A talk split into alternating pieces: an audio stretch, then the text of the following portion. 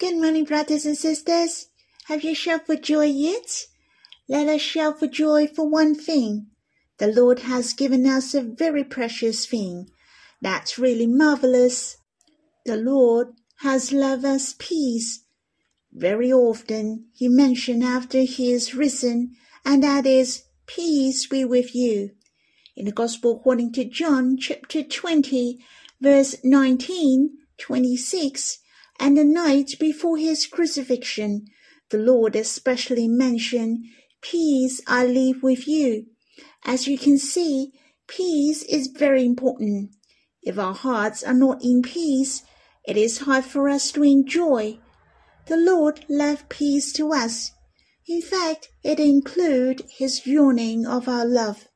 How he wants us to have a peaceful heart so that we can enjoy him, to have the love and close fellowship with him. If we don't have a peaceful spirit, then we shall come before the Lord at once. You can say, Lord, save me. If we have the weakness or failure, we don't have the harmony with God, and you lose your peace in your heart, then you can also say, Lord, save me. Or you can say to the Lord, Oh Lord, I love you, so that you can return to the peaceful state. Then we can keep drawing near to the Lord. Thanks to the Lord, He left us the peace. How about we sing a hymn first, as in God's Family Hymnal, the 20th, Song 21, Peace I live with you. Shall we sing it once? Peace I live with you. Peace I live with you. My peace I give to you. My peace I give to you. Not as the world gives, do I give to you. Let not your hearts be troubled, neither let them be afraid. Not as the world gives, do I give to you. Let not your hearts be troubled, neither let them be afraid. The hymn said, The peace that the Lord gives is not as the world gives. For the Lord said, My peace I give to you, not as the world gives do I give to you. His peace is very awesome. The night before his crucifixion, he had to face the great suffering on the cross, but the Lord still has the greatest peace. If he didn't have a peaceful heart, how could the Lord say a lot of precious words to the disciples on that night? Hence, the peace that the Lord leaves to us is not by words, but gives us a steady heart when we face the suffering, the unshakable peace. The last two sentences in the hymn mentioned, Let not your hearts be troubled, neither let them be afraid. That's when we fell in the trap of the enemies they will threaten us and make us afraid. Hence, at the end of the day, it is the spiritual war. We should keep our mind well, to draw near the Lord closely, to think of the truths, the glorious hope. Then our hearts and your minds are guarded. You can continue to enjoy the Lord and have the sweet fellowship with Him. Remember, the Lord has dwelt in our hearts he even gave himself to you. What else we shall be afraid? The Lord who dwelled in us is greater than all. May our mind are God to keep our minds in God's love always. Then we can live with the Lord sweetly every day. Shall we sing this hymn again to enjoy peace that the Lord leaves to us? Peace I live with you. Peace I live with you. My peace I give to you. My peace I give to you. Not as the world gives, do I give to you. Let not your hearts be troubled, neither let them be afraid. Not as the world gives, do I give to you. Let not your hearts be troubled, neither let them be afraid. Shall we pray together? Lord, how precious the night before your crucifixion you have left peace to us, and it is your peace. O Lord, we praise you that you have faced the cross bravely. You didn't scare at all, even such a great suffering that poor point you. Lord, how precious you have accomplished the salvation and defeated the devil. You have dwelt in our hearts forever. You became our peace. Lord, help us to safeguarding our mind so that we will not lose our peace. Help our spirits to be on a high place every day, to have a peaceful heart to come before you. Lord, you ask our heart not be troubled. Surely we can do it through you. Help every one of us to keep our mind and not to waste time in fixing our troubles. Let us to come quickly to you. Help us to draw near you and put our spirits on a high place. Lord, help us to draw near you with full confidence, for you have fixed all the problems. May the Lord bless us. Brothers and sisters, may the Lord bless you all. I hope you have some time to draw near the Lord. If your heart is not peaceful, don't feel trouble, but draw near the Lord at once and ask the Lord to help you. Ask the Lord to save you.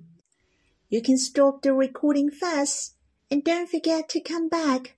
Then we will read the Bible together. We will read in the book of Genesis, chapter 32, verse 22 to 30.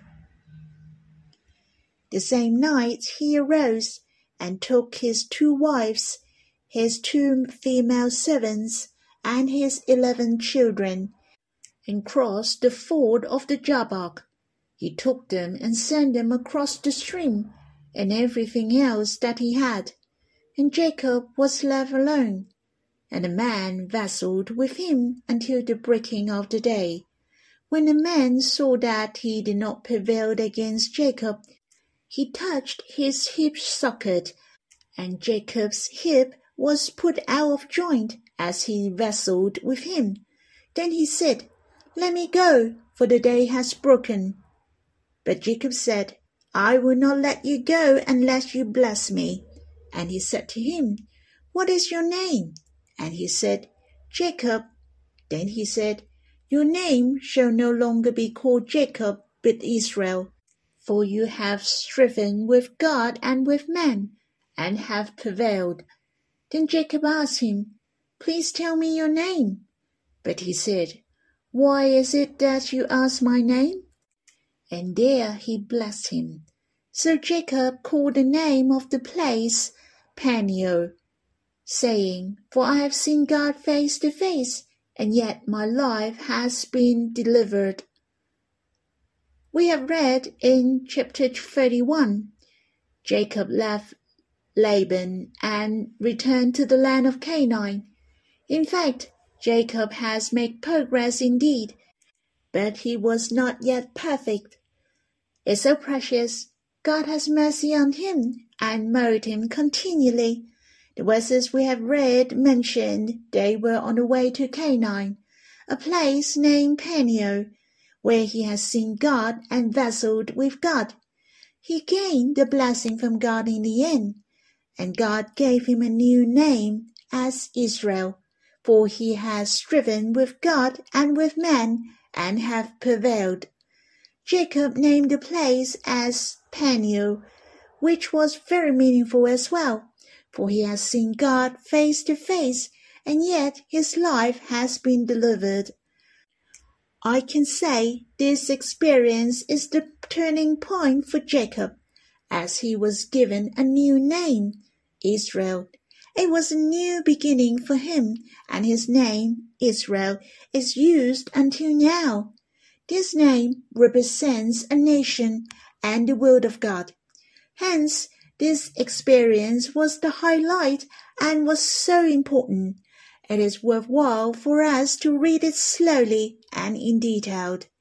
There are many things in this chapter have impressed me, and many reminders to me. I cannot share with you every single one because of the time, but I'd like to share with you one thing, and that is faith and mine. Jacob left his hometown for twenty years, and now he went back home. He left because of his brothers Esau would harm him. The closer he was to home, the bigger was the shadow of twenty years ago. His mind was still thinking of his brother would kill him. Esau might still angry at him for taking away his birthright and cheating on his father's blessing. Therefore he sent messengers before him to tell Esau that Jacob was coming home. The messengers returned to Jacob and told him Esau was coming to meet him with four hundred men. In verse 7 mentioned, Jacob was greatly afraid and distressed. In fact, as you can see, it was all in Jacob's mind. He didn't keep his mind well, so he was so afraid and distressed. He didn't have a peaceful heart, and that has greatly affected his faith. The Bible said, The fear of man lays a snare. The enemy wants us to lose our peace through our mind, so that it is difficult for us to draw near to God in harmony. We cannot enjoy the presence of God. If we do not live before God normally, how can we have the fullness of faith towards God? Jacob was lack of confidence when he was in fear. The more he didn't have a peaceful heart, the more confused was his mind. And the fear trouble your heart continually, and it is a vicious circle. Hence, the first thing you have to do is to draw near God at once, just like in Psalms mentioned, O my soul, and why are you in turmoil within me? Hope in God. We shall quiet our hearts and be steady, to enjoy His presence and His love with you. We shall think of the solution with the presence of the Lord. The trouble in Jacob's mind has affected his faith. In verse 11, For I fear him that he might come and attack me, the mothers with the children. He thought of his brother would kill his wives and his children. But was it true?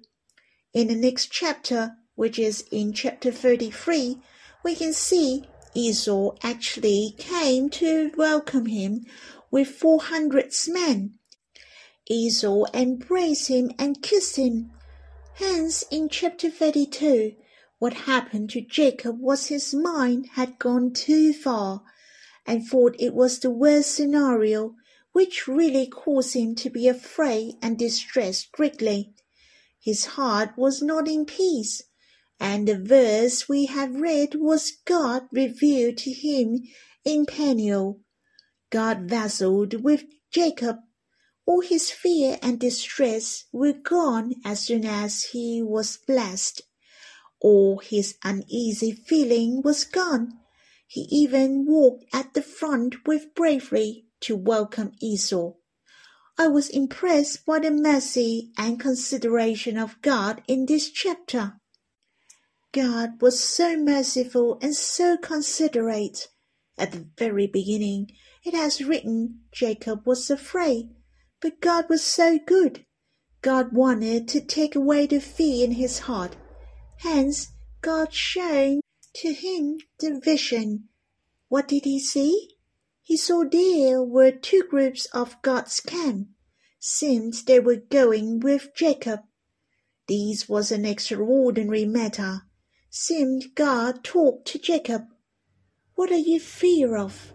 I have my camp to go with you. I believe Jacob's heart was steady because of the vision. He named the place as Mahanaim, for he saw God's camp. But fear is fear, not that we are without fear if there is a lot of people. You lose your peace not because of the situation, but your faith towards God.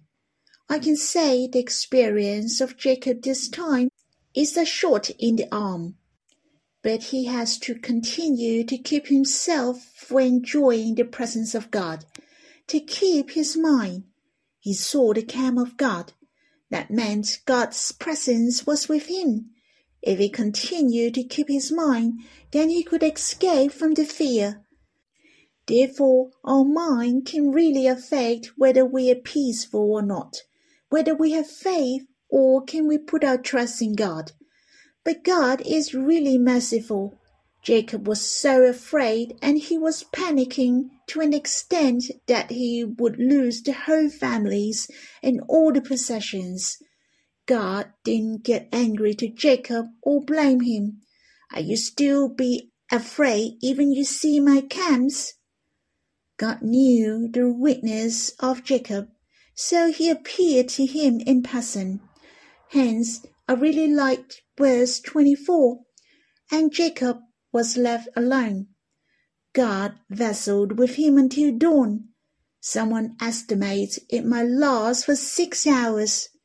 Wrestling is very special. I can say there's no time to rest at all. We have to be persistent and endure to the end.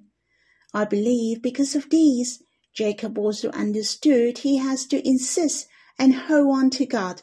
He could not let go, otherwise he would lose.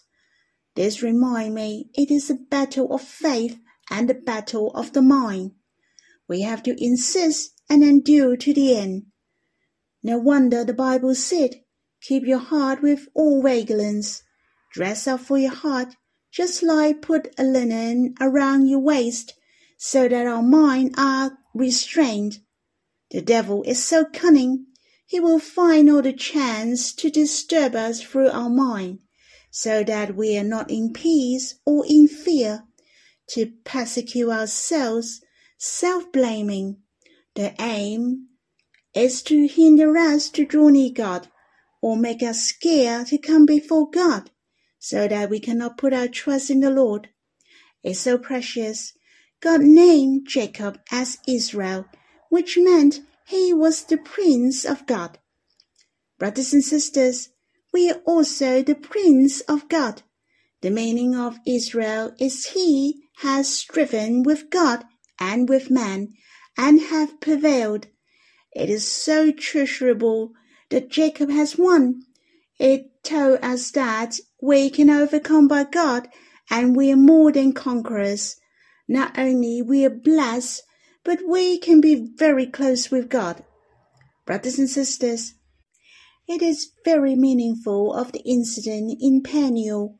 I have just shared in one aspect. I hope we can remind each other, for we are fighting a battle of faith.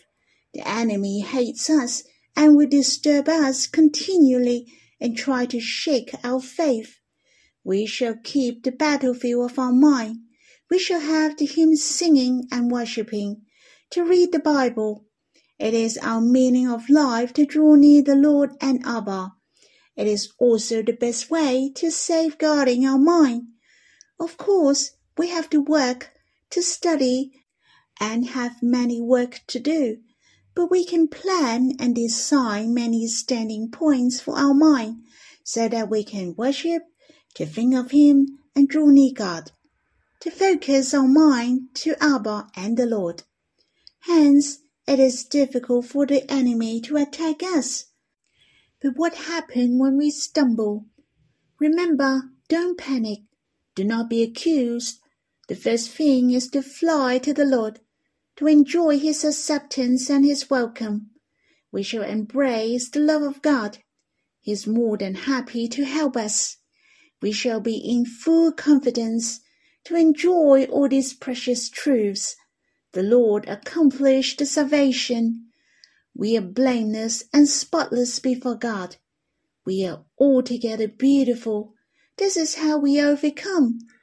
I also want to share the inference about the incident in Peniel to me later on if we have a chance. May the Lord bless you all. Shall we worship together? Lord, may you teach us how to keep our mind. Save us from the threat of the enemy. Save us also from the accusations of the enemy. May you keep us in peace always. Help us to draw near you always. May you remind us through the Holy Spirit when we're in distress and uneasy, we are alert to fly to you at once, to enjoy the effect of your salvation, to believe firmly the effect of your salvation. Help us to have the full confidence in you Help us to put our trust in you wholeheartedly. Lord, thank you for you abound in mercy and compassionate. You know our weaknesses. You're with us all along. You're surrounding us. Lord, I love you. Brothers and sisters, let us have some time to quiet yourself I suggest you to have a chat with the Lord or read the Bible. I still find that it is so precious for you to be left alone, to have some personal time with the Lord. May you experience Him deeply. May the Lord bless you.